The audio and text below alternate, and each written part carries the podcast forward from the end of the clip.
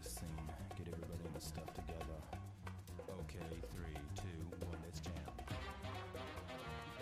Bom, então começando mais um programa, podcast Professores contra o Escola Sem Partido. Dessa vez, nosso programa é um programa para falar sobre o Ministério da Educação de Jair Bolsonaro e Ricardo Vélez Rodrigues. Aqui comigo, me acompanhando, temos o professor Rodrigo Jusserê. Diga oi, Rodrigo. Oi, tudo bom, Diogo? E também com a gente aqui o professor Gilberto Calil. Oi, Diogo. Oi, Rodrigo. Tudo bem? Então, pessoal, vamos antes de tudo começar com as apresentações, começando por Rodrigo. Diga aí pra gente, Rodrigo, quem você é, da onde você vem, por que, que você está aqui com a gente nesse momento? Uhum. Eu sou professor da Universidade Estadual de Goiás, né, do curso de História, do programa de pós-graduação em História. É, bom, a minha, a minha formação é toda em História, né, graduação, mestrado e doutorado. E né, nesses três momentos aí, né, da, da minha formação, eu, o, o grupo, né, o grupo de intelectuais da direita, é, que o Ricardo Vélez Rodrigues é, se filia, digamos assim. Né? É, acho que no, depois da apresentação vou, vou poder falar melhor, né? Mas sobretudo eu estudei, né, o Instituto Brasileiro de Filosofia, né? E também a Convívio, também, né? Que era uma outra organização do, de intelectuais da direita. Muito bom. E você, Gilberto? Diga aí. É, eu, eu sou professor da Universidade Estadual do Oeste do Paraná desde 1999. Sou professor do curso de História, do programa de pós-graduação em História, e toda a minha formação também é na área de História, né? também graduação, mestrado, doutorado, pós-doutorado, todos os, né, os, os, momentos da minha formação é, tem como eixo, tem como foco o estudo da direita. Muito particularmente, né, a maior parte né, do, do desses... De, é, dessa trajetória em torno da pesquisa sobre o movimento integralista brasileiro, o fascismo no Brasil, né, em seus diferentes momentos, em diferentes contextos, sobre diferentes recortes, mas basicamente a partir disso a minha trajetória passa por, pelo estudo da direita.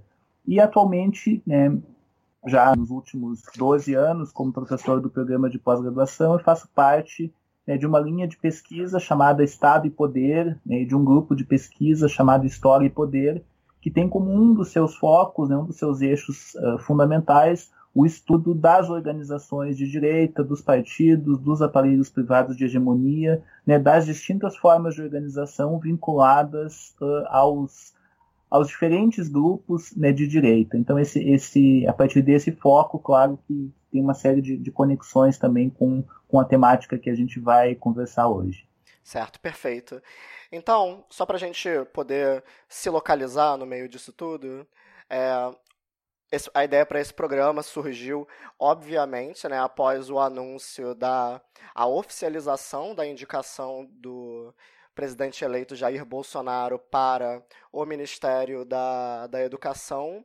Né, depois de algumas idas e vindas, né, foram um ou dois dias de uma certa é, incerteza, né? Alguns nomes aparecendo como indicados com certeza, mas depois esses nomes meio que sendo desconsiderados, descartados, até que se chegou de fato ao, a essa figura, né? O Ricardo Vélez Rodrigues, mais um ministro aparentemente indicado é, pelo filósofo astrólogo Olavo de Carvalho, né? Uma figura que talvez tenha pego muita gente de surpresa, não sei, não sei vocês, mas após o anúncio do do nome, né, do, do, do Ricardo Rodrigues, muita gente pareceu meio tá, mas e aí, né? Porque a expectativa era que a indicação fosse para o Mozart Neves, né, do Instituto Ayrton Senna, é, depois o nome, aparentemente, é quase certo que, por pressão da bancada evangélica, é, esse nome foi descartado.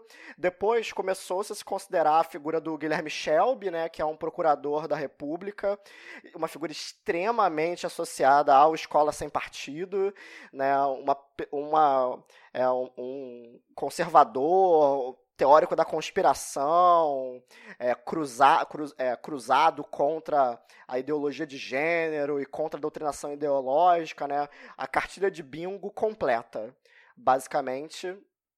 E, e, é, só que não, no final das contas, apesar do aval que a bancada evangélica daria para o Guilherme Shelby, no final acabamos com o Ricardo Vélez Rodrigues, né? Uma figura que ninguém soube muito bem como reagir, aparentemente, né? Fora a indicação do Olavo de Carvalho, fora a associação com o Olavo de Carvalho, ninguém sabia muito bem qual era desse cara. E a gente está meio aqui para tentar responder esse, essa, essa questão.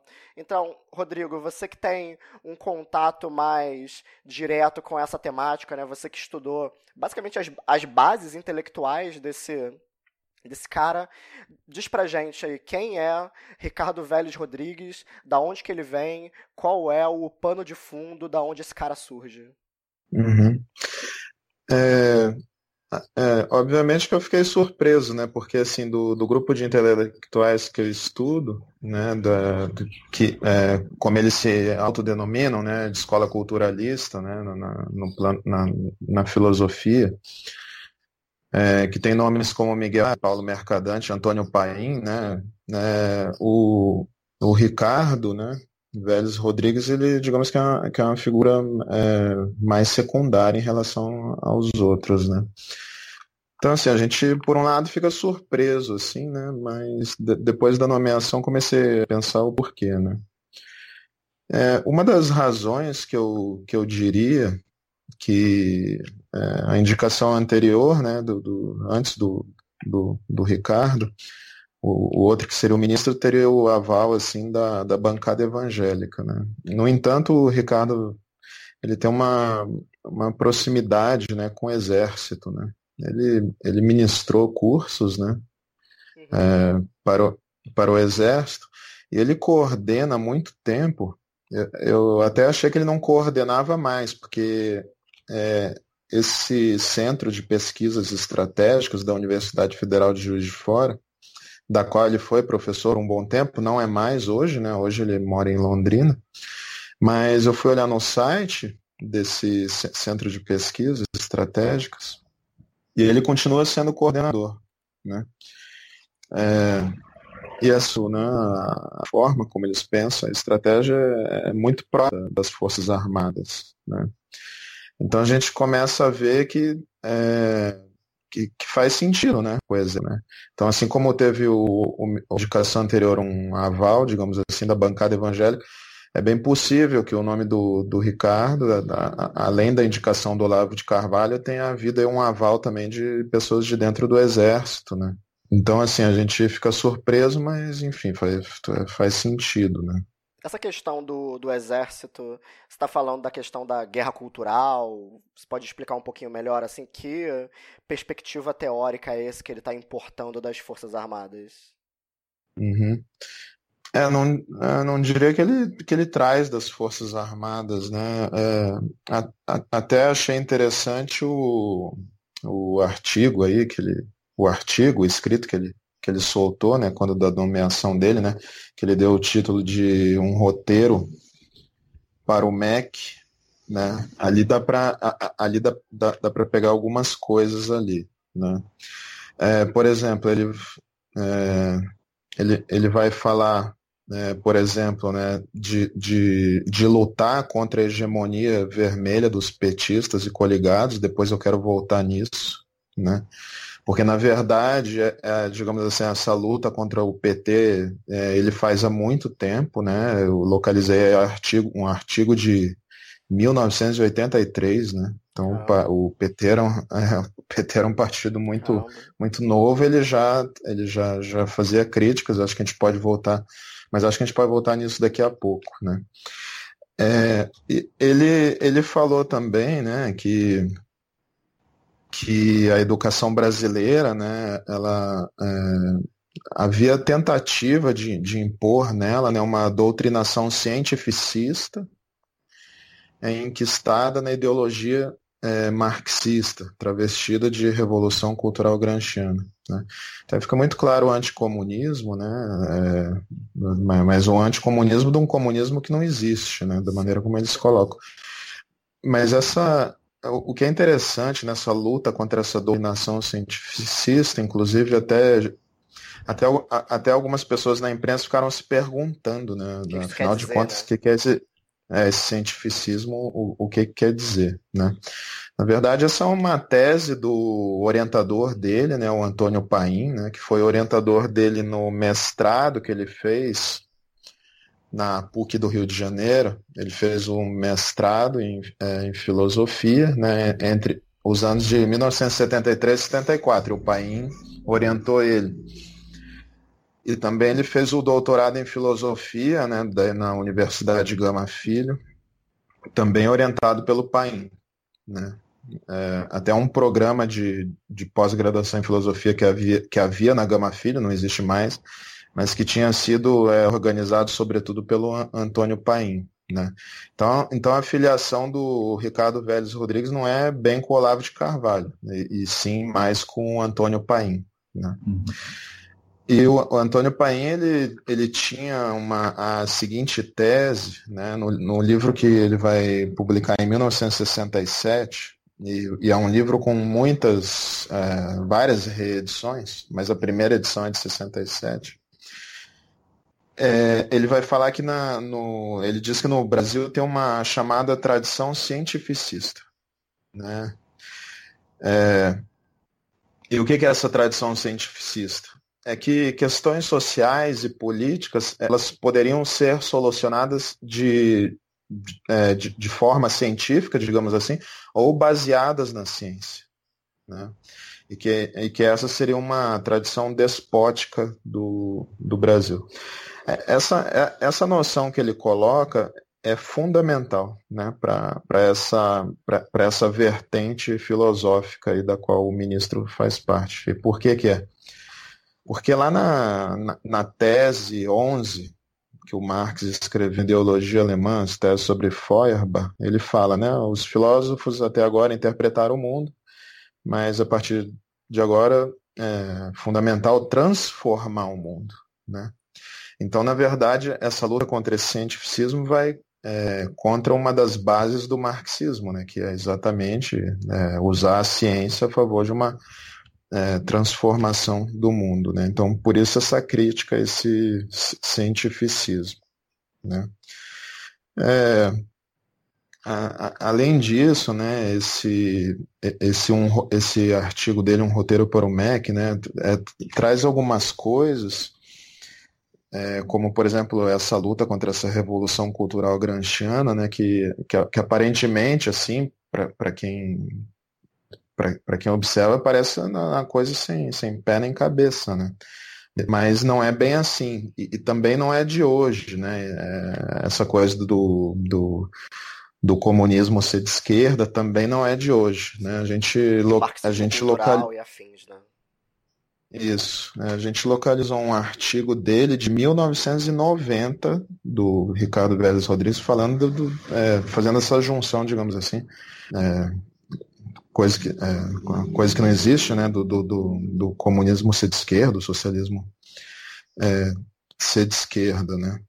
Mas é, eu gostaria de falar um pouco das organizações, né, que na verdade formaram ele, deram formação para ele, né, filosófica, né, que acho que explica muito do. É, uma delas seria o Instituto fundamentalmente, né, o Instituto brasileiro de filosofia, né, que é fundado já várias décadas atrás, em 1949, então faz muito tempo já, né. É, ele, hoje em dia esse instituto não existe mais, né? Ele funcionou até os anos 90, né? Ele funcionou aí por umas cinco décadas aí mais ou menos, né? É, a primeira geração, né, que na, na, realidade o fundador e líder do, do Instituto Brasileiro de Filosofia, ou IBF, como a gente chama, né, foi o Miguel Reale, né, é, o pai do Miguel pai? Reale, o pai, o pai. Né? Eita, o, é. o integralista. é, isso. Como se não bastasse. Isso, exatamente. É o Miguel Reale pai, né? É, as pessoas confundem com o filho, mas daqui a pouco a gente vai falar um pouco do filho também. Né?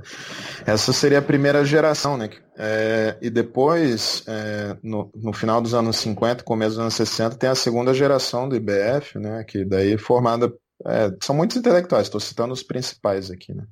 É, o, o, Antônio Paim, o Paulo Mercadante, né? Que é o, o Paulo Mercadante é, também é uma referência para o Ricardo Vélez Rodrigues, né? Ele publicou A Consciência Conservadora no Brasil em 65, né? Então, portanto, um ano depois do golpe de 64, né? Aliás, um livro bastante importante da, da, da direita, né? E daí a terceira geração que, que chega no IBF no finalzinho dos anos 70 e no, ainda no, nos anos 80, aí sim, né? O Ricardo Vélez Rodrigues, é, é, entre outros, né? O, o, o Miguel Reale, ele ele é, tem importância fundamental para a direita brasileira. Né? Ele cria aquilo que a gente chama de pensamento autocrático. Né? E o que, é esse pensamento autocrático? Né? Segundo a definição que a gente, que a gente fez né, na, na, nossa tese, é, é, ele adota uma postura é, muito pragmática em relação às ideologias. Né? E também ele vai mesclar as ideologias da direita, né? Por mais que às vezes pode parecer que liberalismo e fascismo não, não combinem muito, isso o Miguel Reale dá, dá cabo disso, né? É, isso é fundamental até para explicar é, como que um ultraliberal, né, como o Paulo Guedes, o ministro da Economia, aí, vai, se, é, vai se juntar com é um fascista o presidente eleito. Né? É, é, a princípio, pelo que eu vejo, né, esse pensamento autocrático dá, dá o pano de fundo para isso, né, para que isso seja possível. Né? Então eu observo assim, né, que os liberais eles abrem mão da, da do, do, que restava de, de democrático no, no, liberalismo, se é que restava alguma coisa ainda, e os fascistas é, abrem mão né, do, do estatismo econômico, né? então de, de forma que, que, que, possa ser possível né, essa junção aí dessas duas vertentes, digamos assim, da direita. Né? É, e é fundamental também a gente perceber que o Ricardo Vélez Rodrigues ele vem de um, um movimento, digamos assim. Né? É, esse, esse movimento é, que, é, que derruba a, a, presidente né, eleita em 2016, né, a Dilma Rousseff, né, a partir dali a gente já, é, a gente já pode ver que, que, a, que esse grupo intelectual está atuando ativamente. Né. É, até o, o, pedido de impeachment, né, que é aceito, né, e, e por fim é, realmente é, impeachment presidente, né, ele é assinado né, pela Janaína Pascoal, Hélio Bicudo e o Miguel Reale Júnior. Né. E, ali, né, e ali seguem muitas ideias do Miguel Reale pai, né, é, sobretudo as, das obras políticas que ele publica nos anos 60, um pouco antes do golpe. Né. E ele, ele faz o, o seguinte movimento né, nessa época. Né? Ele é, busca formas de, de limitar a democracia. Né? Sobretudo formas de anular o voto popular. Né? Então, uma das formas que ele coloca lá atrás, nos anos 60, é exatamente essa, do impeachment. Né? É, a outra forma que ele colocava era substituir o, pres o, presidencialismo pelo parlamentarismo, como uma forma de governo que é, é digamos, mais fácil de, de, de substituir as pessoas no, nos cargos. Né? É... Isso tudo como uma forma de reforçar os interesses das, das elites, da tecnocracia, né? dos grupos técnicos que teriam esse direito de governar acima de todos os outros. Né? É, exatamente, uma forma de anular o voto popular também, né? É, de enfraquecer o voto popular e, e, e, mesmo anular, né? Como foi o golpe de, de, de 2016. Rodrigo, é.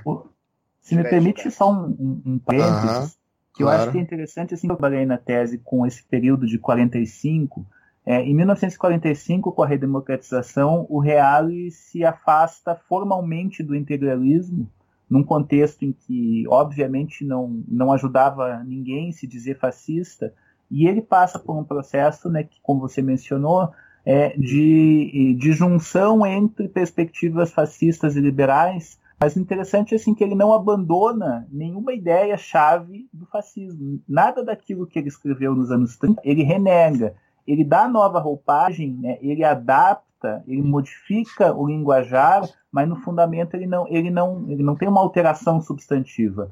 Mas mais interessante ainda é que se ele faz isto se desvinculando formalmente do integralismo e rompendo com Plínio Salgado, o próprio Plínio Salgado, em 1945, esse foi o objeto central né, da, minha, da minha tese, ele busca se apresentar como democrático, e ele desenvolve justamente o que você mencionou, uma, uma concepção antidemocrática de democracia, uma concepção de uma democracia defensiva, nas palavras dele, que deveria se defender de todos os não democráticos. E com isso ele converte para um linguajar formalmente pró-democracia uma perspectiva estritamente excludente, repressiva, anticomunista, Uh, e mais do que isso, do ponto de vista uh, uh, da sua perspectiva econômico-social, há uma conversão integral ao ultraliberalismo. E é curioso que em 47, ou seja, logo quando a sociedade recém tinha se constituído, ele traduzindo trechos né, do caminho da servidão do Hayek. Ele está tendo uma perspectiva econômica estritamente neoliberal. Em 1947, e aí a gente normalmente pensa assim, não, mas como que o Bolsonaro vai ser fascista se ele defende um programa ultraliberal? Ele deixou de ser fascista no momento em que ele chamou Paulo Guedes. Não, justamente pelo contrário. Desde o pós-Segunda Guerra Mundial, né, desde os anos 40, a característica do fascismo na periferia, para que ele tenha alguma viabilidade, é a de subalternidade. Né? É uma característica de vinculação subordinada sobretudo aos Estados Unidos, como de uma maneira absolutamente patética o Bolsonaro demonstrou é, no dia 29, uh, recebendo e prestando continência para um funcionário subalterno dos Estados Unidos. É. Então, esse uhum. processo, né, para o pós-guerra, para um momento que, diferentemente dos anos 30, onde de uma forma caricata, mais efetiva, havia uma perspectiva nacionalizante uma perspectiva nacionalista de, de, de, fortalecimento do Estado, das empresas públicas, de uma maneira muito bizarra, de uma maneira muito contraditória, mas que era nacionalista. O próprio integralismo, né, o, o mais característico dos movimentos fascistas que se constituiu no Brasil,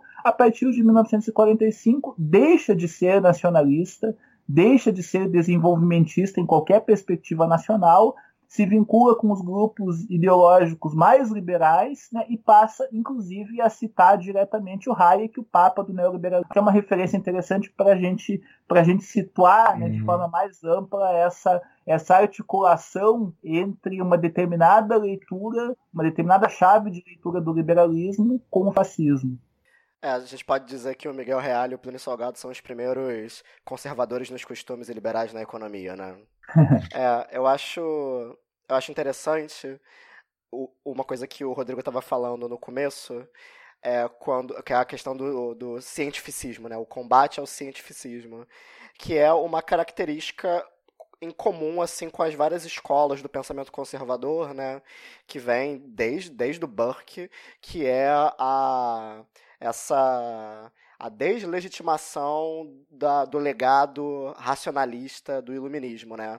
Essa ideia de que as coisas são do jeito que elas são e não existe um método ou uma teoria que possa alterar a ordem natural das coisas e dos costumes. Né? A, virada que essa galera coloca no, na segunda metade do século XX é é colocar um exceto quando o assunto é economia. E quando o assunto é economia, você tem que entregar a, a gestão para os, os técnicos, os a burocracia qualificada.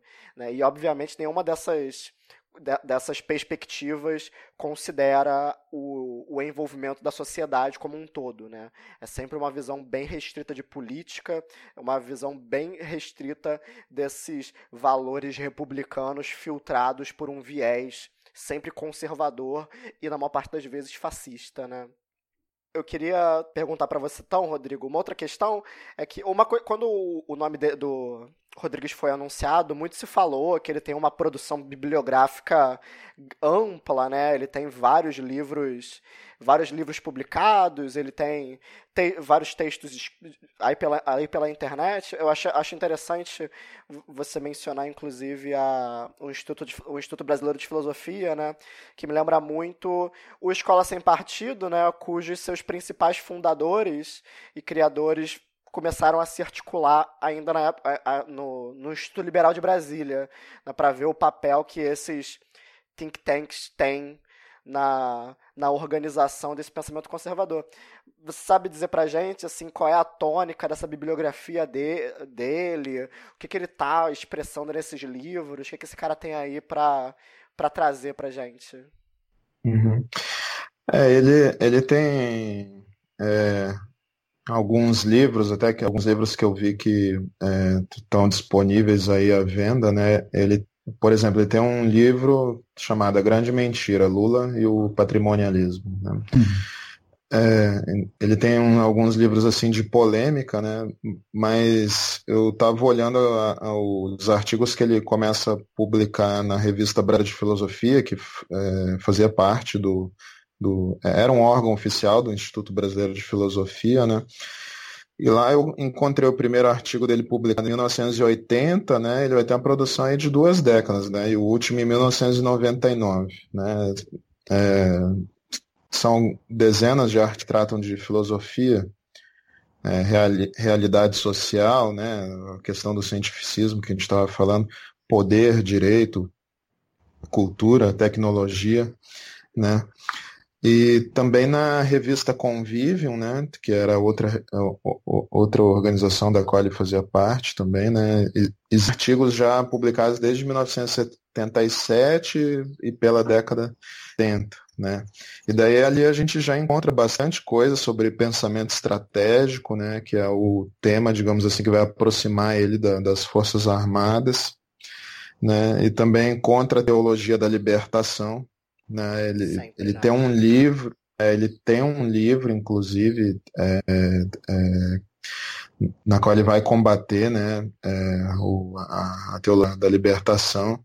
Né? E, e também tem um artigo que ele publica, que eu até mencionei no começo da entrevista, é, em 83, um artigo que ele publica na Convivium, no ano de 83, que chama O Pesadelo do PT. Né? Então ele vai ele vai criticar o seguinte, porque naquele ano eu acho que tem uma das, uh, se, não, se não for a, a primeira, é uma das primeiras propagandas do, do PT como partido uh, no horário eleitoral, na televisão e na rádio. Né? Então ele começa já criticando né, que é, é, será que eu posso ler um trecho do, do, do artigo? Uhum. Aí ele fala assim, né, sobre essa propaganda eleitoral do PT lá de 83. É, os brasileiros arrecidos, né, é, assistimos os penosos 60 minutos de transmissão compulsória de propaganda partidária do PT. Os afoitos petistas só têm para oferecer sonhos. Né? O, o absoluto desconhecimento dos petistas acerca da realidade política do país, em que tomam assento professores universitários, daí ele cita a Marilena Chauí, líderes da oligarquia sindical que pretende dirigir operários, metalúrgicos, petroleiros, sindicalistas, rurais, é, etc. Constituía em vanguarda, constituída em vanguarda do operariado. Essa variada elite se sente a representante natural dos trabalhadores brasileiros. Depois de reduzir simploriamente a representação, vem uma outra flor da plataforma petista. A realidade do mundo explica-se pela eterna oposição entre opressores e oprimidos. Os opressores seriam o capitalismo nacional e transnacional, identificado esse último com o FMI. Os oprimidos, todos os trabalhadores. Né? Daí ele finaliza, a, a, o trecho aqui ele finaliza assim.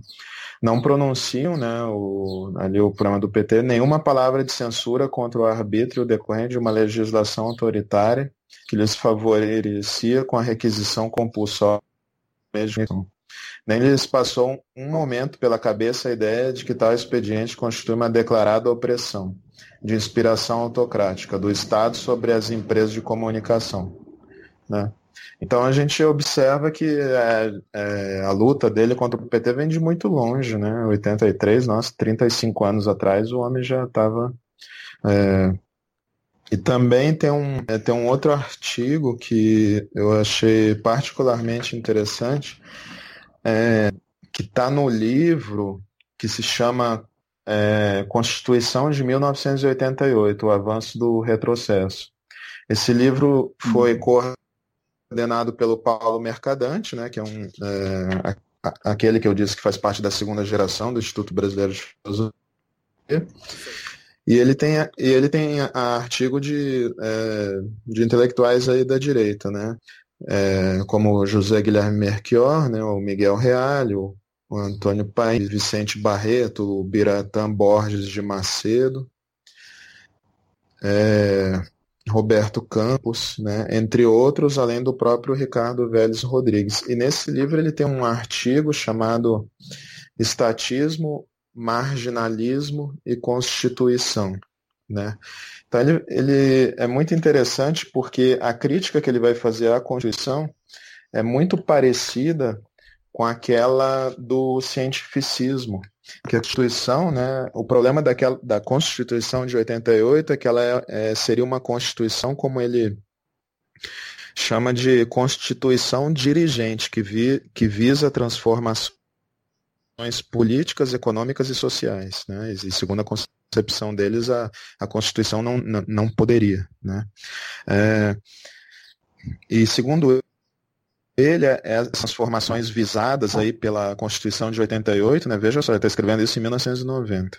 Ali seria para um dia é, instaurar no Brasil o comunismo. É, então veja só que é, é, essa coisa que muitas pessoas identificam, né, como, né, digamos assim, que as pessoas diz, a, a, direita diz né, que é, o, o, PT era comunista, esse tipo de coisa, vocês vejam que isso já, já vem de muito antes. Né? Algumas pessoas reconhecem como uma coisa recente, não. E que me parece muito uma especialmente pela vinculação dele com o exército, né, um legado dessas concepções da, da época da ditadura militar, da doutrina de segurança nacional e desenvolvimento, a ideia de guerra revolucionária, né? Ele parece, e assim como o Olavo de Carvalho, que a gente vai falar daqui a pouco, e o próprio Escola Sem Partido, né, esses caras, eles parecem herdeiros desse legado da ditadura militar, né, desse legado ideológico, especialmente. Uhum. Sim.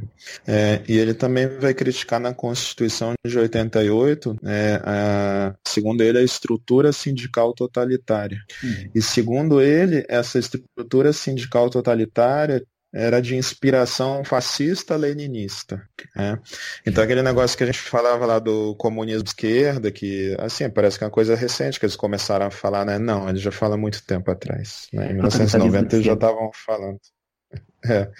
Então, é, então ele fala né, que a, a, a, questão sindical na Constituição se inspira né, no totalitarismo, né, e esse seria ao mesmo tempo fascista e, e leninista. Né, Genial. É. Então, Genial. É.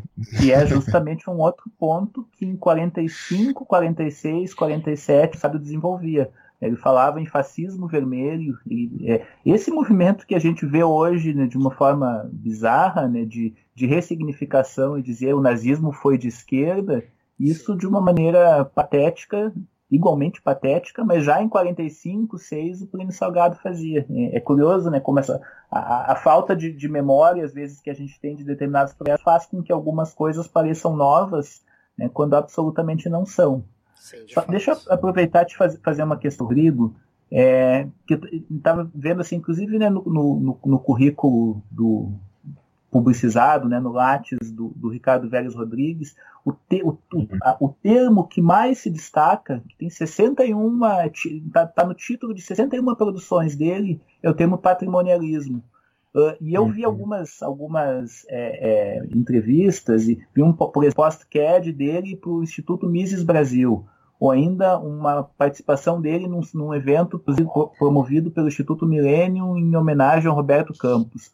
O fio condutor dessas duas falas, e que são importantes porque estabelece conexão com importantes aparelhos privados de hegemonia da classe dominante, o fio condutor em ambos é o patrimonialismo. E aí o PT, o sindicalismo, tudo aquilo que em alguma medida né, se, se, se constitui é, enquanto direito social é entendido sob essa rubrica de patrimonialismo.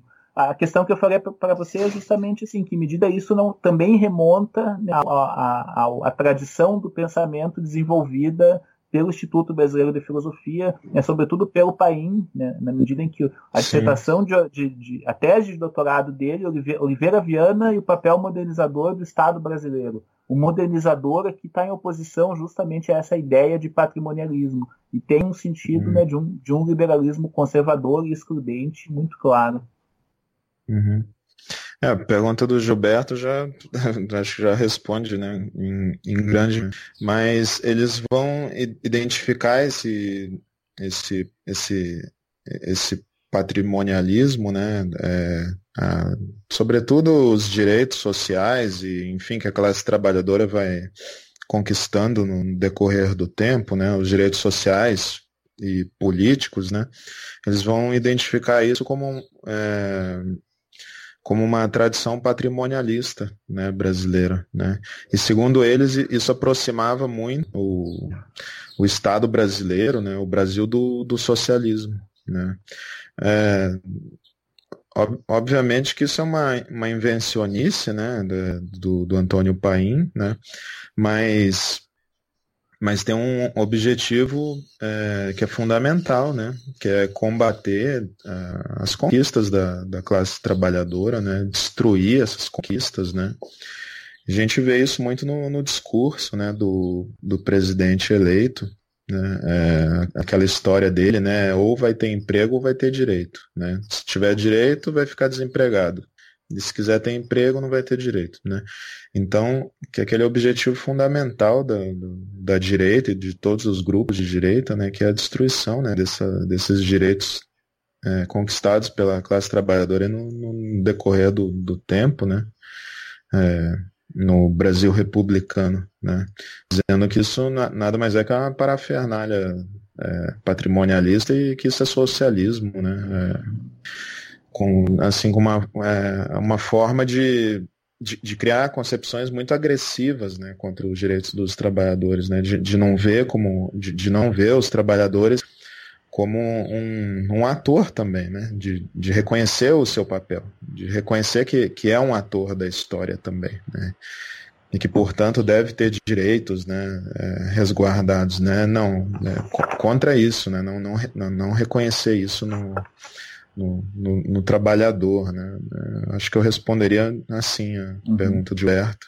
Assim, o, ele, o caminho que eu tenho é, dos estudos dele, né, ele se gradua em teologia né, ainda lá em Bogotá, né, porque ele é colombiano, embora em 99 ele tenha se naturalizado brasileiro. Né. Depois, já a próxima formação dele né, em 73 e 74 já é no Brasil, né, já o mestrado, né, o mestrado na, na PUC do Rio de Janeiro. Né, é, mas assim a, a, a, como que ele como que ele chega lá na, mas deve ser via concurso né ele chega na, nos anos 80 na Universidade Federal de Juiz de Fora né é, só uma acho que um adendo que, que ajuda talvez estava é, observando um, um, um dado importante é, ele tem é, um, um, número muito expressivo de orientações de mestrado e doutorado. Ele tem 23 dissertações e 27 teses de doutorado é, por ele. A maior, a maior parte delas uh, foi na Gama Filho, mais recentes, mas uma parte significativa também é na Universidade Federal de Juiz de Fora. no meio disso algumas poucas na, na UERJ. Então a trajetória dele passa, inclusive, a vinculação em programas de pós-graduação com um expressivo volume de, de orientações. Uh, e me parece que é importante observar isso, né, porque a, a, a, referência, né, como o Diogo mencionou lá na abertura, essa referência, assim, ah, o cara é indicado pelo Olavo de Carvalho, a primeira associação que a gente faz é com o Ernesto Araújo, que foi o outro cara indicado pelo Olavo de Carvalho. É difícil de definir sem uma adjetivo muito, muito chula não é alguém que faça algum sentido. E aí, desse ponto de vista, a gente pode se enganar vendo disparates absurdos uh, escritos né, pelo Félix Rodrigues, mas a despeito desses disparates absurdos, que tem uma trajetória igual, de uma dimensão uh, de produção, de convívio no interior das universidades, que claramente o distingue do Ernesto Araújo, que o distingue do Marcos Pontes, seja, ele, ele é alguém com uma trajetória intelectual dentro de um campo definido, um campo da extrema-direita, da vinculação né, com o pensamento do Antônio Paim, é, com um tipo de articulação mais recente com o Olavo de Carvalho, mas sobretudo né, com essa, essa primeira, é primeira vinculação que parece ser definidora do pensamento dele, né, de um catolicismo uh, ultramontano, ultraconservador. Então, uh, acho que é importante a gente ter essa dimensão para entender que é um direito numa determinada dimensão daquilo que ele se propõe fazer capacitado, né? com uma capac... um intelectual da direita, não é um, um, executor de ordens, um capacho, um mero capacho, né? alguém que tem um perfil distinto, né? E isso coloca, é, de, em alguma medida, quando a gente passar para um outro ponto, né, de pensar as perspectivas para o ministério, é alguém que sabe o que está fazendo, Sim. aqui que se propõe. Né? Eu acho que isso, isso na trajetória intelectual, na produção intelectual, nas orientações uh, realizadas por ele, isso se expressa de uma maneira bastante clara. Não é alguém que deve ser subestimado, certamente, né? Perfeitamente, isso mesmo. Não, até gostaria de aproveitar o, o gancho né, do Gilberto, né? É, é interessante que no, no final do, do, dos anos 70, é, o, o grupo do pai ele, ele, ele, eles têm amiga né, com a PUC do Rio de Janeiro, eles trabalhavam na, na PUC do Rio de Janeiro, eles têm uma, uma desavença lá por da bibliografia, né? Que numa das bibliografias é, tinha uma obra do Miguel Reale, né? E, enfim, como, é, é, como era um outro momento de combate da ditadura e de tudo aquilo que representava também o, a autocracia, o fascismo, né, essa direita.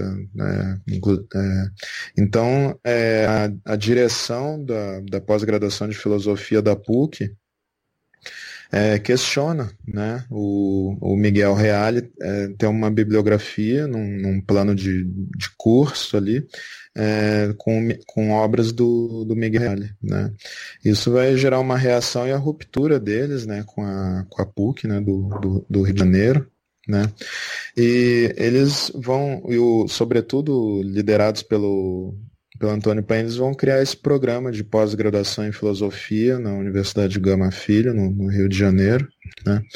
E a vertente principal de pesquisa é exatamente isso que eles chamam de, de, de pensamento né, né? onde eles vão fazer um resgate né, do, do conservadorismo brasileiro. Né? É, primeiramente, o o Paulo Mercadante, né, na obra de 65, de, de 1965, né, que ele faz esse resgate do conservadorismo brasileiro desde a época do Império, né, e a obra do Antônio Paim, né, de 1967, todas obras é, reeditadas várias vezes, né, é, com muita venda, inclusive, é, vai fazer esse resgate desde do, do, do período colonial, né, da, de, de, buscando trazer o pensamento conservador desde é, buscando as raízes mesmo, né, o movimento conservador brasileiro, né, é, formar uma, digamos assim, uma longa tradição de, de, de pensamento conservador, né.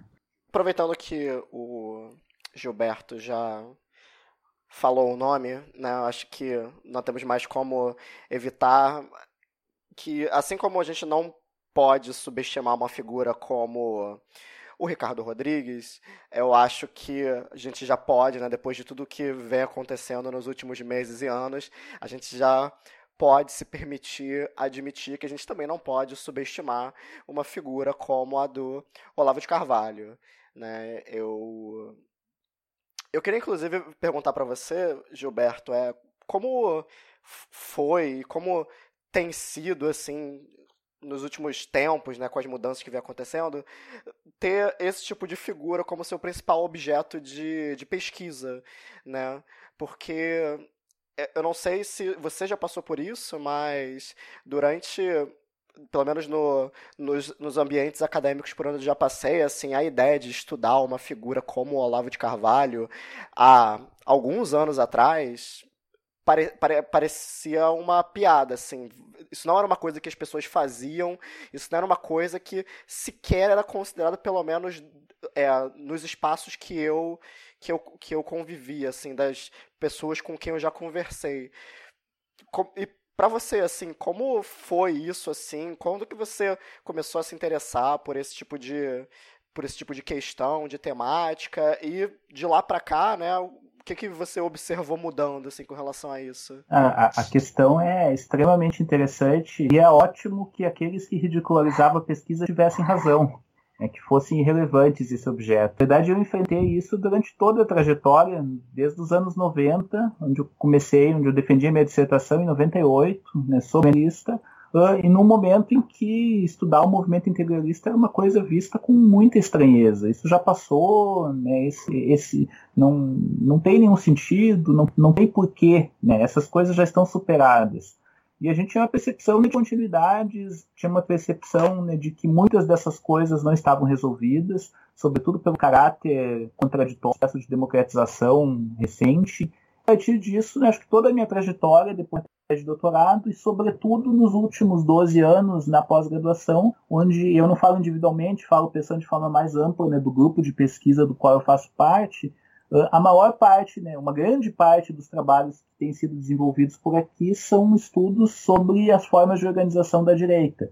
E muitos né, dos, nossos, dos nossos estudantes, dos nossos mestrandos, doutorandos, ouvem esse tipo de interpelação e ouviram ao longo desse tempo. Então a gente tem uh, dissertações de mestrado sobre Reinaldo Azevedo, sobre Silas Malafaia, sobre o Instituto Mises Brasil, é, sobre uma, uma, diversidade de organizações e de intelectuais da direita que aqueles que estavam desenvolvendo a pesquisa ouviam, mas isso tem alguma importância, que estudar uma coisa tão ridícula quanto, uh, digamos, Reinaldo Azevedo? Para que estudar uma coisa tão delirante quanto o anarcocapitalismo e o Instituto Mises Brasil?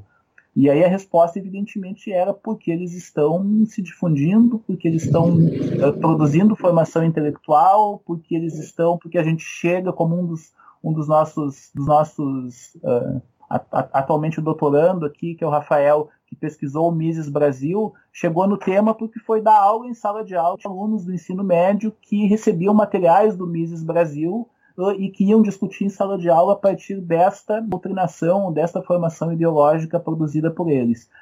E nesse contexto, eu orientei uma, uma dissertação absolutamente extraordinária em 2011, em 2000, defendida em 2012, sobre Olavo de Carvalho. A dissertação do Lucas Patins, né, que infelizmente faleceu muito precocemente no início do ano passado, e a dissertação que ele defendeu chama-se Os Leitores da Nossa Burguesia, o Mídia Sem Máscara em Atuação Partidária 2002-2011. E nessa dissertação, né, nessa produção, nessa pesquisa que ele realizou, há uma série de coisas, uma série de, de, de, de informações que a gente lendo hoje, a gente se surpreende muito. Uh, e talvez acho que pela mais impactante Uh, em 2012, Olavo de Carvalho era ridicularizado, uh, era tomado como alguém somente irrelevante, bizarro, folclórico, mas já naquele momento, onde sequer existia o Facebook, ele atuava no Orkut, mas no Orkut, que era a rede que existia, ele tinha uma rede de disseminação absolutamente extraordinária. O que significa né, que cada postagem que ele fazia, que cada publicação que ele realizava, era disseminada por um conjunto enorme de outros aparelhos que, que se disseminavam em outros e que com isso tinha qualidade e um alcance que normalmente os intelectuais críticos, que a academia, pensadores de esquerda, etc., não estavam sequer dispostos a acreditar ou a entender que existia. Então, a despeito de todo o ridículo uh, das suas ideias, e, e, evidentemente que a gente encontra dezenas de ideias completamente estapafúrdias, o fato de uma ideia ser estapafúrdia não significa que ela não tenha efeito. É, se fosse por isso, ainda no século XIX, sente que o racismo não tem nenhuma base científica. E o racismo continua existindo como um processo social, mesmo que se saiba que raça não existe. Então, o Olavo de Carvalho e as suas ideias têm força social. E essa força social se ampara na estruturação de um enorme conjunto de aparelhos que foram ao longo do tempo produzidos. O mídia sem máscaras, que era o vetor fundamental naquele momento da propagação das suas ideias, tem, tem elementos muito atuais. Por exemplo, o mídia sem máscara é suposto de que a mídia toda é comunista, que é o pressuposto utilizado pelo Steve Bannon na campanha do Bolsonaro para desqualificar todas as informações, todas as denúncias, tudo aquilo que iria contra ele. O Olavo de Carvalho, há 16 anos atrás, desde, desde que, que inicia o período dessa pesquisa, né, até de 2002 até 2011, sistematicamente propagava esse tipo de ideia, sistematicamente pensava, uh, uh, pensava não, defendia, publicava ideias né, com esta característica. Então, isso foi construído meticulosamente ao longo do tempo. E aí me parece importante fazer uma segunda observação, é que essa ascensão conservadora é absolutamente inegável, que esse crescimento da direita, esse crescimento de ideias sociais reacionárias que a gente vê de maneira muito evidente hoje, de forma que é impossível negar a sua existência sem parecer ridículo, essas ideias, para muitos, hoje são ideias que se disseminaram nos últimos anos, ou seja, de 2013 em diante. E aí eu fiz questão né, de mencionar a data da defesa dessa dissertação, ela é anterior a 2013. E a disseminação do conservador, a disseminação de visões reacionárias estava sendo produzida ao longo de todo o período dos governos petistas.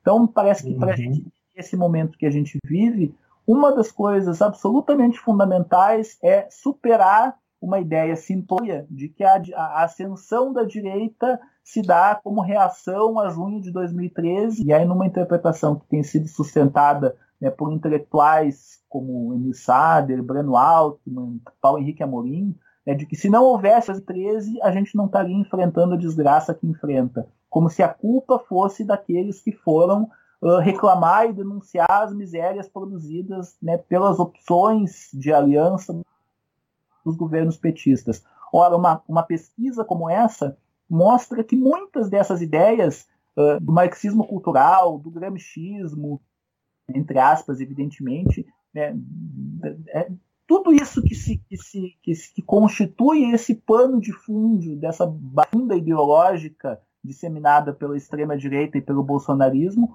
tudo isso estava presente de uma maneira não perceptível aos intelectuais críticos, mas formando intelectuais, formando militantes, formando é, é, é, é seguidores e que hoje se apresentam com muita força social. Então, cada um desses elementos, né, a ideia de que o, o, marxismo está é sorrateiro, está tomando conta do mundo, a demonização de Freire, é uma série, uma série enorme aí só. Eu recomendo muito enfaticamente a leitura dessa dissertação, né, só a leitura da dissertação mostra efetivamente a quantidade de elementos em comum do que se produzia e disseminava há 10 anos atrás, há 15 anos atrás. Eu vou Inclusive, eu vou deixar a dissertação do Lucas é, linkada para quem quiser acessar, assim, que é um negócio inacreditável, né? É um trabalho, assim...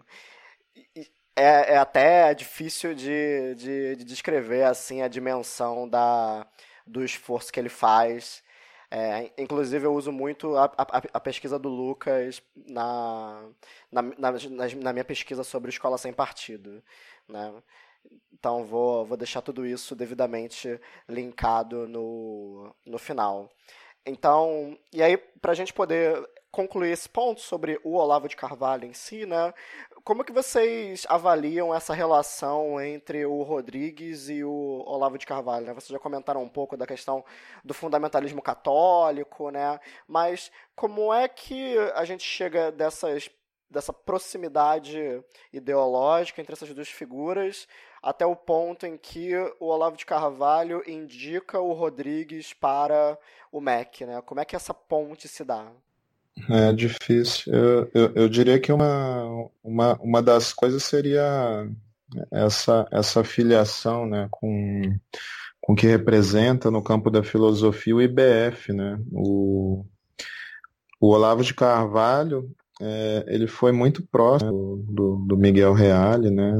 É, a gente tem registro de, de participação deles de, de em, em eventos de, de, de organizações empresariais, né? De sindicatos patronais patrocinados, né? Em, em que eles estão, estão juntos, né? E uma coisa, né? E como a gente vem falando, né, o, o Ricardo Vélez Rodrigues, ele é, também se filia. Então eu, eu diria que essa, é, essa proximidade vem muito por aí, né?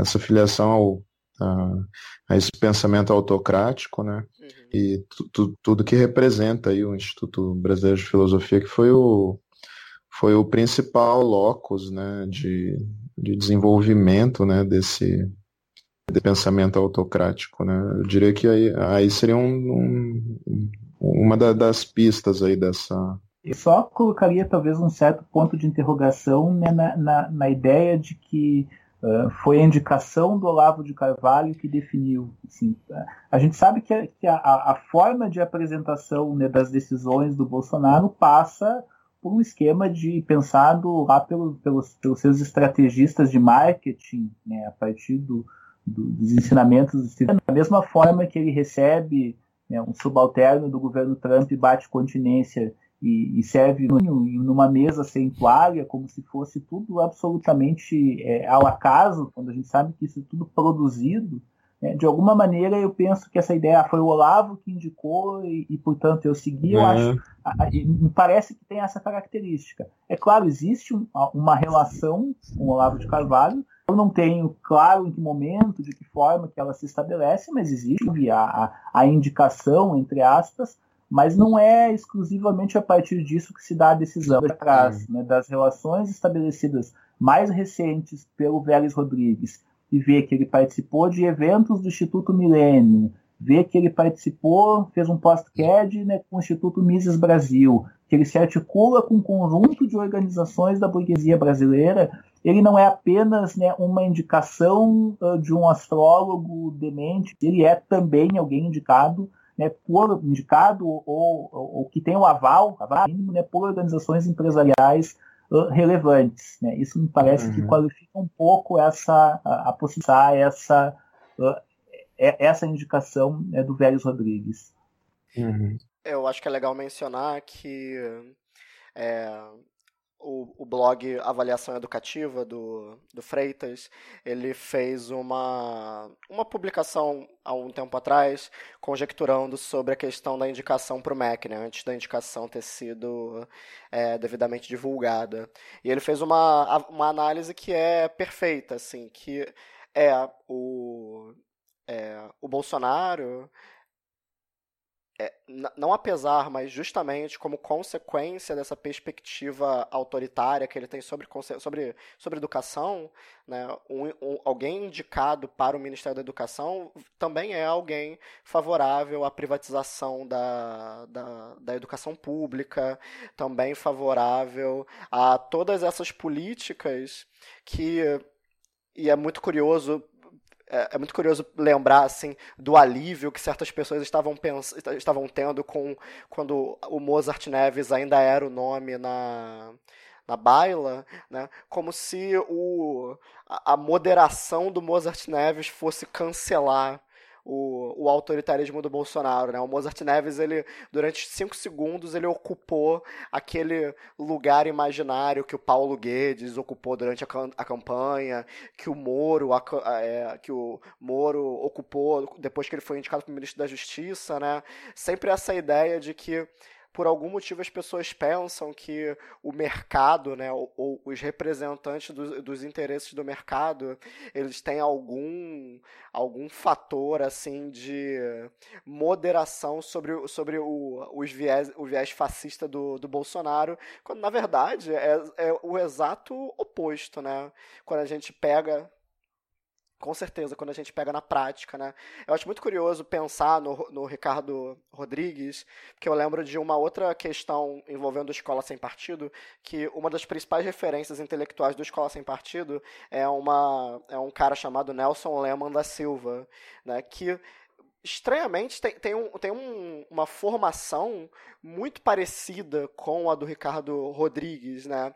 Especialmente a inclinação para o fundamentalismo católico, o, a simpatia com políticas liberais, né? O Nelson Lema da Silva morreu em 2011, se eu não me engano, mas eu, eu conjecturo assim, se o Nelson Lema da Silva tivesse vivo hoje, talvez e muito provavelmente ele seria alguém na lista de considerações do Bolsonaro para o Ministério da Educação, né? Porque os, as bases intelectuais que formam essas figuras é muito semelhante e não coincidentemente o Nelson Lema da Silva se, é, conhece, começou a conhecer o Olavo de Carvalho é, em, quando ele era quando ele frequentava o Instituto Liberal de Brasília, né? Do qual ele depois veio a presidir é interessante ver como esses espaços, né, esses institutos, eles servem também como espaços de socialização, lugar onde essas pessoas vêm, se encontram, criam relações, criam laços e depois levam esses laços adiante quando elas ocupam posições de poder. O Rodrigo mencionou o texto Um Roteiro para o MEC, e eu acho que tem um dado interessante, assim, que esse texto, uh, ele é um texto, ele é uma plataforma de candidato, é um texto anterior à indicação. É um texto quando ele diz que, que, se, que aceita se candidatar, digamos assim. E aí o que ele faz justamente né, no, no, decorrer do texto, uh, um ataque ao que seriam seus adversários na indicação. Então uhum. ele diz que, que dentre aqueles que estariam sendo apresentados como possibilidades alternativas, uh, há alguém que representa a perpetuação da atual burocracia gramsciana no MEC. E aí, claramente, que, portanto, com provas difíceis do ENAD, do Enem, etc., e que claramente ele está é, é, referindo, sem citar, a Maria Inês Fini. E da mesma forma que, que, que, igualmente, a perspectiva dele não é daqueles ultra-privatistas dos tubarões do ensino, não usa essa expressão, né, mas dos, dos interesses que pretendem privatizar absolutamente tudo, uh, e ele claramente aqui está se referindo né, ao Chantopoiros, que é a expressão máxima né, desses, dos grandes interesses empresariais. Claro que a gente não deve levar muito a sério essa ideia de que, de que ele tacou grandes interesses, mas uhum. ele construiu nesse momento, no momento que ele, é, é, que ele publica esse texto, é, ele construía aqui uma, uma perspectiva de, é, de candidato. É, eu até acho interessante que esse discurso, né, que às vezes parece uma coisa meio translocada, né, é uma luta, como ele fala, né, uma, uma luta, a revolução cultural granchiana, ou granchista. É, tudo isso eu acho que é, um, é uma grande cortina de fumaça né, para é, o que ele realmente é, pretende fazer. Né? E o, com o compromisso né, com essa, esse projeto privatista da, da educação, né, é, é mais ou menos o que o Bolsonaro na, na campanha. Né?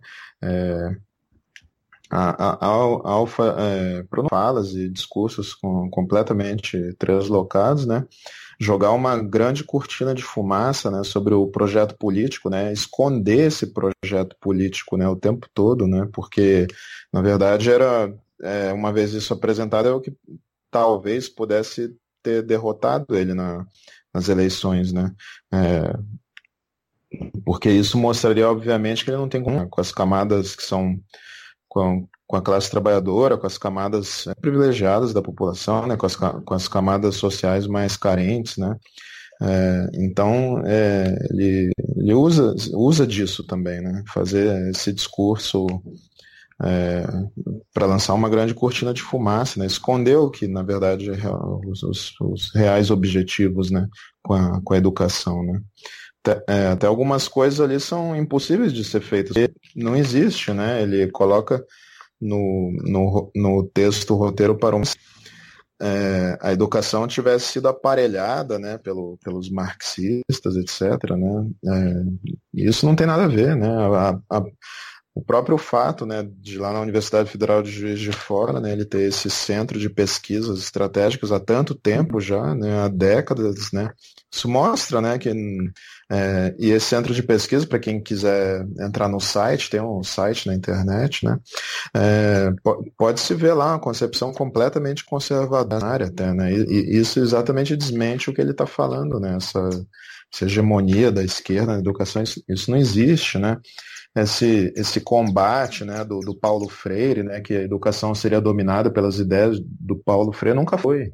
Nunca foi, né? O Paulo Freire sempre foi uma referência importante para os educadores, mas ele nunca nunca se inspirou muito nele, pelo contrário, né? A educação ela tem um viés muito mais produtivista e tecnicista do que do Paulo Freire, né? Que segundo os ideais dele, além da, da o, o, enfim, as crianças, os jovens, os adolescentes, ou então os adultos que, que, que vão ser alfabetizados no EJA, né? Ou, ou vão ser alfabetizados, é, vão estudar no EJA, ou ser alfabetizados já depois que já, já entraram na idade adulta, né? é, as ideias dele eram o quê? Que além dos conteúdos, né, além da alfabetização e dos, dos, conteúdos escolares, digamos assim, que essas pessoas fossem conscientizadas também, né? É, em relação ao mundo em que vivem, né? E, e tudo mais. E é, 50% do, do, dos nossos estudantes que chegam no ensino superior, 50% têm menos de escrita, de leitura, né? Como que essas pessoas é, seriam doutrinadas, digamos assim, né? Para elas serem doutrinadas, elas teriam que ter muita leitura, né? Então, são coisas assim que não fazem o menor sentido, mas né, é, de exatamente esconder esse, é, esse projeto político, né? É, porque é, a universidade pública brasileira, digamos assim, que é uma das cerejas do bolo, né? Uhum. Por qual país que você tem uma universidade, é, universidade pública, e não só universidade pública, todo um sistema de ensino, desde a creche até o pós-doutorado, que a, a, a, pessoa pode, é, teoricamente, percorrer sem, sem gastar um centavo com, com mensalidade, né? Em, em, quais países que você que você tenha algo semelhante a isso, né? Então, é, o, a privatização do ensino, a cobrança de mensalidade, né, tudo isso, é, o sistema de ensino brasileiro é uma das cerejas do bolo, né? E eles querem colocar a mão nisso, né? Deixa eu acrescentar é, você mencionou a questão né, do, do, não ser factível. Uma série de coisas que ele coloca, inclusive porque elas não fazem sentido. E tentando fazer o inverso, assim, o que, que concretamente ele propõe, tirando palavras assim ideológicas, estritamente ideológicas, né, de mudar o perfil do, né, do ensino, de a, acabar com a infiltração gramscista, essas, essas, o que, que ele propõe concretamente? E aí duas coisas me chamam a atenção. Porque a palavra universidade não existe no texto. Não, ele não menciona uma única vez no texto a palavra universidade. Sendo que no Ministério da Educação, o mais importante, a maior parte, né, do, do, da, pela própria distribuição estabelecida na Constituição, é justamente do ensino de nível superior. Então, primeira, uhum. primeiro estranhamento é que a universidade não aparece. Obviamente, Sim. isso não significa que não esteja no escopo de preocupação mas que aquilo que ele propõe para ela não, não é interessante que apareça. Em relação ao ensino básico, absolutamente é retrógrado. Uh, e aí está uhum. Tá no próprio título, mais Brasil, menos Brasília, já é uma indicação disso, e ele remonta a uma perspectiva ideológica também desenvolvida pelo integralismo, que é a perspectiva de um, de, de um determinado tipo de municipalismo, uh, com uhum. todo uma, um discurso é na cidade que as pessoas vivem, Sim. é mais próximo das cidades, que implica Sim. concretamente no desmonte de um sistema de ensino. Eu, eu vou citar um trecho que, que para mim é o núcleo da proposta.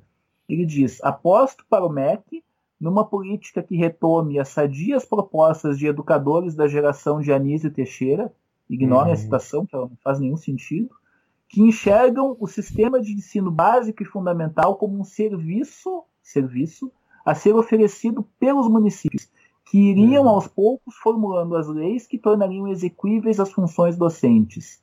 As instâncias federal e estaduais entrariam variáveis auxiliadoras dos municípios, dos municípios que carecessem de recursos, e como coadunadoras das políticas que, efetivadas de baixo para cima, revelariam uma feição variada de nosso tecido social no terreno da educação, sem soluções mirabolantes pensadas de cima para baixo, mas com os pés fincados na realidade dos conglomerados urbanos, onde os cidadãos, ora, fecha, fecha a citação, né, uma, uma educação construída a partir dos municípios significa, primeiro, o desmonte de qualquer noção de sistema público de educação. Segundo, uhum. a constituição de formas educativas, que não é nenhum sistema mais, absolutamente desiguais, sem um padrão único, né, sem condições Sim. igualitárias, pela própria desigualdade estrutural gigantesca entre os municípios.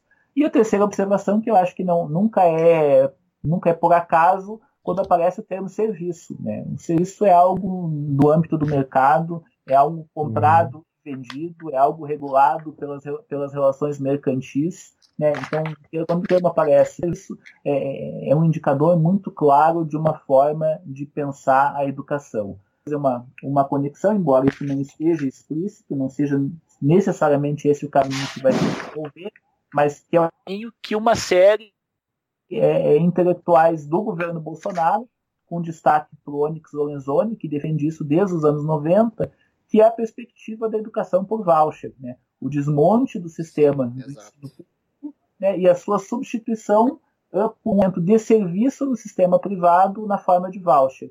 E aí a gente tem o detalhe de educação indicado pelo bolsonarista Ratinho Júnior no governo do Paraná, é um defensor absolutamente uh, extremado, uh, extremado na potência máxima né, da implementação do sistema de voucher. Ele defende uh, o, o, encerramento de todo o sistema público de ensino fundamental, médio e superior e, a, e, o pagamento na forma de vouchers na né, educação, no, no, ensino básico. Evidentemente, ele, na perspectiva neoliberal, ele não para o nível superior. Então, o, o, o, Estado, por aluno, independente da escola, paga tanto.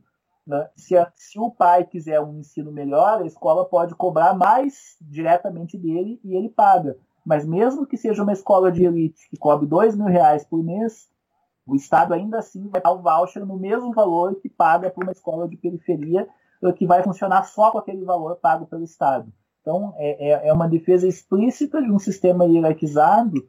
Eh, não, a gente não tem elementos concretos para dizer se isso especificamente eh, é a agenda prioritária desse ministério. Mas certamente esta é uma perspectiva presente no debate constituído sobre educação no governo Bolsonaro. Olha, talvez, talvez tenha, no, no seguinte sentido, é, a Regiane Roeveler, que é uma amiga nossa que já teve aqui num, num, num, programa anterior falando sobre o Paulo Guedes, né, o dossiê Paulo Guedes, ela está fazendo alguns levantamentos sobre o sobre o Rodrigues, né, o, da onde que ele é, de onde que ele vem, é, eu só fiquei sabendo que ela estava pesquisando o Rodrigues há pouco tempo atrás, então a gente já tinha até marcado essa, essa conversa. Eu nem tive tempo de entrar em contato com ela, uma pena, mas tem numa publicação no Facebook dela, ela colocou ela indicou um dado interessante. Ela falou que o, na Colômbia o Rodrigues é um impulsionador do movimento Como Vamos, nascido ainda nos anos 90, fundado por entidades empresariais para gerir a administração pública de cidades, modelo que ele sugere que seja implementado no Brasil. Né? É, eu acho que é bem nesse sentido, né? Que é basicamente voltar ao aquele modelo que também havia aqui na a ditadura militar em cidades como Niterói, cidades como o, como o próprio Rio de Janeiro, né? Que é você financiar empresas e empresários do setor educacional com dinheiro público para que eles administrem para que eles administrem as escolas é, e aí o modelo da, de escola charter pode ser um espelho, né? Já que, como esse pessoal gosta de prestar continência pro para as listras brancas e vermelhas, né? Então, nada mais sedutor do que isso. Mas também o modelo de voucher, né? Que era aplicado aqui durante a ditadura militar, né? E que, como essa galera saudosa dessa época, nada mais coerente também do que tentar reproduzir esse modelo novamente. E que na sua forma é. mais completa, modelo desenvolvido na ditadura Pinochet, né? justamente ah, a partir do, do, do Milton Friedman, dos ultraliberais, e não, evidentemente, onde esteve o próprio Paulo Guedes. Exatamente. Uhum. É até interessante que ele cita o Anísio Teixeira, né? Mas ele faz uma falsificação ali, né? Porque o Anísio Teixeira, né? É, junto dos demais da, dos demais intelectuais vinculados ao movimento da, da escola, né? o interesse deles era exatamente de, é, de construir diretrizes e bases exatamente para ter, é, digamos, um padrão mínimo de, de, de qualidade da, da, da, educação, né? E eles, inclusive, lutaram contra o que o Carlos Lacerda, no final dos anos 40 e durante os anos 50, vai, é, vai, vai querer para a educação. Né? Ele vai apresentar um substitutivo, né, na época, ao Congresso Nacional, na época que ele era deputado. É, é interessante que nesse, substitutivo, o, texto te, tem muitas coisas que é, são do Escola Sem Partido. Né? Por exemplo, no, no artigo 3 desse substitutivo fala assim, ó, a educação da prole é direito inalienável e imprescindível da família. A escola, aí, aí, no, aí no próximo artigo, quarto, a escola é fundamentalmente prolongamento e delegação da família. Uhum. E daí no quinto, daí no quinto, né, vem a parte privatista, né? Para que a família por si ou por seus mandatários possa desobrigar-se do encargo de educar a prole, compete ao Estado elementos de recursos técnicos e financeiros indispensáveis, né? Então já apareceram essas duas coisas, né? Por um lado a privatização e essa é, essa coisa que educação é uhum é apenas um prolongamento daquilo que a criança, ou o jovem, o adolescente aprende lá dentro da família, né? Então, e, o... e, era exatamente contra o que o Anísio Teixeira, que ele cita, é, o Anísio Teixeira lutava contra, né? Então ele faz uma pacificação ali, né? O Rodrigo, enquanto você falava, eu fui pesquisar aqui, que eu tinha, tinha essa lembrança. É, como eu mencionei, o Renato Feder, que é o novo secretário de Educação do Paraná, é, novo no futuro, indicado pelo Ratinho, é, ele, ele tem um livro que é a sua plataforma ultraliberal, que chama Carregando o Elefante. Eles adoram esses títulos bizarros. E nesse livro tem uma passagem no capítulo sobre educação, onde ele cita um exemplo guido. Recentemente, a Colômbia criou um programa de vouchers com o objetivo de aumentar o acesso à escola. E aí, a partir disso, ele traz o que seria o exemplo, uh, uh, que seria o exemplo da Colômbia e, e os, os dados preliminares que mostram que aqueles que recebem voucher têm mais chance de terminar os estudos, repetem, têm menos repetência, melhores notas, etc, etc.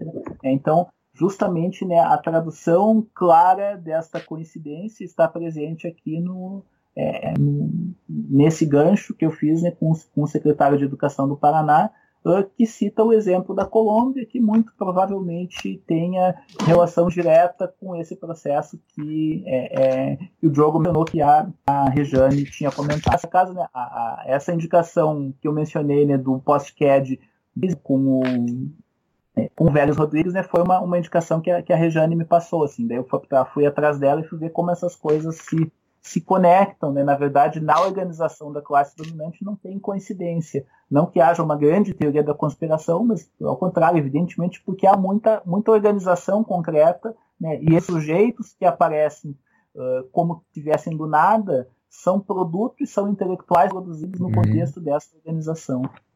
Uhum. Sim, de fato. Então, pessoal, só a guisa de conclusão, eu queria antes de tudo, né, que vocês dessem as suas considerações finais é, e como parte dessas considerações, eu queria pedir para vocês também uma especulação, talvez, ou uma análise é, com o que se tem até o momento de é, como a gente pode projetar uma gestão do, de Ricardo Rodrigues no Ministério da Educação, especialmente no que diz respeito à escola sem partido. Assim, o que, que você acha? Como, como a situação com relação à escola sem partido pode piorar com uma gestão como essa pelos próximos quatro anos, ao, pelo menos, né? Estipulando-se. O que, que vocês acham? Eu acho que, assim, né, a imagem de improviso né, que eles querem passar, de, de, de uma. de que eles fazem de, de forma muito simplória, né? É, essa imagem, inclusive para criar é, uma identidade de, de, desse novo grupo aí que chega ao governo, uma identidade né, com as pessoas mais simples, né? De criar, de criar uma, uma noção assim né, nessas pessoas de que ah, se eu, se eu tivesse lá, eu faria também. né? Então, é, eu me identifico com, com, o grupo do Bolsonaro, né? Porque ele exatamente quer criar essa imagem de, de tudo muito improvisado. atrás de ver quem que é o melhor para aquela função. Eu não sei governar muito bem, mas eu estou indo atrás de ver quem que são os melhores. Eu estou né? É, e, e, na verdade, é, essa imagem é uma imagem falsa. Né?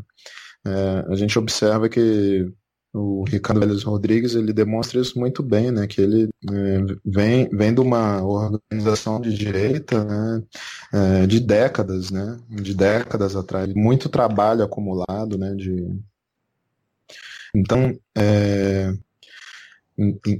então a gente observa que tem, tem muita organicidade no, no que eles estão fazendo, né? E, e, esse governo, né, que, que vem aí para mim é o governo da, da esperança conservadora, digamos assim, porque realmente eles, é, a gente vê uma confluência, né, de diferentes tendências aí da direita nesse nesse é, é, tem é, e uma confluência é, que, que vai além do Brasil até, né? Se observar que teve o papel aí do, do Steve Bannon, né? É, e de outras organizações.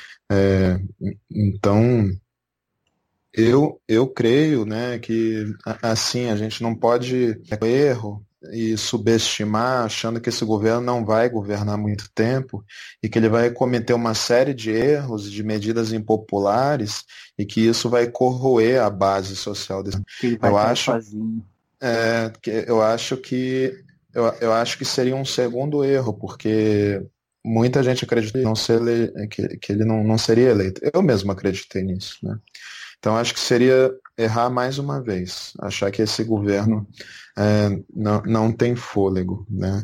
Eu, eu creio que esse governo tem fôlego e que se não houver uma, uma oposição é, séria, organizada, é, é, de que o Bolsonaro em si vai perdurar, mas é, eu, eu creio que esse projeto pode perdurar, sim, né? E, e da, da política brasileira, é, eu diria que se a, a, a esquerda não, não se organizar, eu diria que esse projeto político que está sendo colocado aí pode durar quatro, cinco mandatos, assim, sem, sem querer é, criar um alarmismo longe disso, né? Mas a gente não pode subestimar essas pessoas, né? É, eu acho que a gente não, não pode, acho que tem que reavaliar. Eu acho que tem que considerar que a vitória deles de derrota, né? sobretudo para intelectuais de esquerda, para as forças populares. Eu acho que é o momento de, de repensar e reavaliar e, e não subestimar. Não. Inclusive tem um movimento aí nas redes sociais do hashtag Eu Avisei, né? É, então, cria a falsa expectativa de que as pessoas estão é, vendo já o que, que é, que elas estão se arrependendo. É, eu acho que a gente tem que tomar muito cuidado com isso, muito cuidado. Eu acho que o que vem aí, se, se, se deixar, vem para ficar um bom tempo por aí. É isso, é isso que eu gostaria de dizer. Eu tenho total acordo com o Rodrigo, acho que assim, é, é, sobretudo essa ideia é, que ela é confortadora, mas ela é falsa, né? Do, ele vai cair sozinho, ele vai cair pelos seus próprios erros. Uh, de certa forma, a gente se tranquiliza com isso, da mesma maneira que se tranquilizava, né, acho que há uma cultura na esquerda né, de se tranquilizar, de buscar informações tranquilizadoras. Então tem uma série de blogs que são tão pouco blogs que se apresentam como de esquerda, tão pouco confiáveis quanto outros conservadores, mas que basicamente existem para isso, dizendo estamos ganhando. Quantas vezes a gente viu a, a, a, o Bolsonaro não está caindo, perdeu a sua base. Então, parece que a gente precisa uma autocrítica muito mais pronta que tem sido feito. Não é possível, frente a uma derrota como essa, dizer fizemos tudo certo e perdemos. Não é mais possível. Não é mais possível dizer, né, e eu fiz questão de mencionar isso antes, se não fosse 2013, se não fosse as pessoas pedir para diminuir o preço da tarifa, estava tudo bem até agora. Não, não estava tudo bem até agora, já não estava tudo bem e esse processo já está em andamento. Então, uma, um, uma reflexão eh, muito mais profunda, uma reflexão crítica muito mais verdadeira do que, é que tem sido feito até hoje é imprescindível para que a gente tenha alguma condição né, de enfrentar esse governo. O Rodrigo mencionou o eu avisei. Esse tipo de postura né, soberba, arrogante, ela não, ela não ajuda em nada né, a, a, disputar. Da mesma maneira que tratar como imbecil, tratar como idiota qualquer um que votou, e a gente sabe que os que votaram no Bolsonaro por os mais diferentes motivos, né, não há um perfil único desse eleitor, e a gente tratar todos como imbecis ou tratar todos como fascistas significa uhum. a gente uhum. perder a possibilidade de, de, estabelecer conexão, significa a gente perder a possibilidade de jogar com sujeitos reais, com trabalhadores que, são, que foram frustrados né, pelas opções de governos petistas, né, por trabalhadores que foram frustrados por promessas que não foram atendidas, pela corrupção que é, por mais que seja explorada de forma unilateral e evidentemente que é, é real e aconteceu durante esse período. Então, tapar uh, completamente né, a visão sobre a realidade para que se, se, se tenha uma, uma expectativa confortadora parece ser a pior das, das, das formas de atuar num contexto que é tão difícil, que é tão adverso como Ainda assim, dito isso, só um acréscimo. É, acho que é importante pensar assim na, na, vasta constelação da direita até o início do ano passado, até o início de 2017, eles estavam se matando entre eles no sentido de ver quem era quem eram os legítimos representantes. Só para dar um exemplo, né, o, as, as gravações vazadas do MBL detonavam o Bolsonaro, né? mostravam que eles uhum. estavam com o Dória contra o Bolsonaro, forma que tinham outros grupos empresariais mais tradicionais que apostavam tudo no Alckmin. Então, a partir de um determinado momento que se viu que o Alckmin não decolava, que não havia um outro candidato, né, e que o e que o Bolsonaro não, não caía, houve uma junção de grupos uh, absolutamente distintos e que, ainda que eu não acho que eles vão se matar sozinhos, mas há de conflitos efetivos entre eles. É, o próprio fato de que o Vélez Rodrigues seja um católico, um revés para a bancada evangélica, que, que, por mais que seja junto na escola sem partido, né, com o grupo da Canção Nova, com os, né, com os católicos mais reacionários, uh, mas tem um projeto próprio. Então, tem disputas ali dentro que são difíceis de mediar. Né? As indicações, as tensões, né, os próprios filhos do Bolsonaro, para não falar do, do, do vice-presidente, que é uma bomba né, prestes a explodir muito, há tensões que são importantes. O que não se pode, do ponto de vista de uma violência, confiar que essas tensões vão ser decisivas. Né? Não se pode ter uma estratégia nossa que delegue para a expectativa do que vai acontecer do outro lado. Né? Isso sim seria uma absoluta renúncia né, à, à, própria noção de resistência. Mas as coisas não estão, só para mediar um pouco, né, eu concordo com o que o Rodrigo disse, isso pode se consolidar, mas ao mesmo tempo isso, isso também pode é, se fragilizar conta dessas tensões que são reais. Uhum. Sim, com certeza.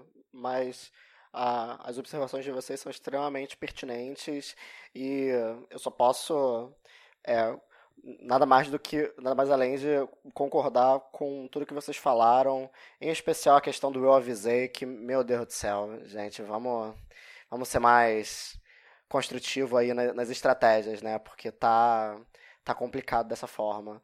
Bom, tem formas piores, né? Tem o bem feito, tem tem formas é, bem piores. Com certeza.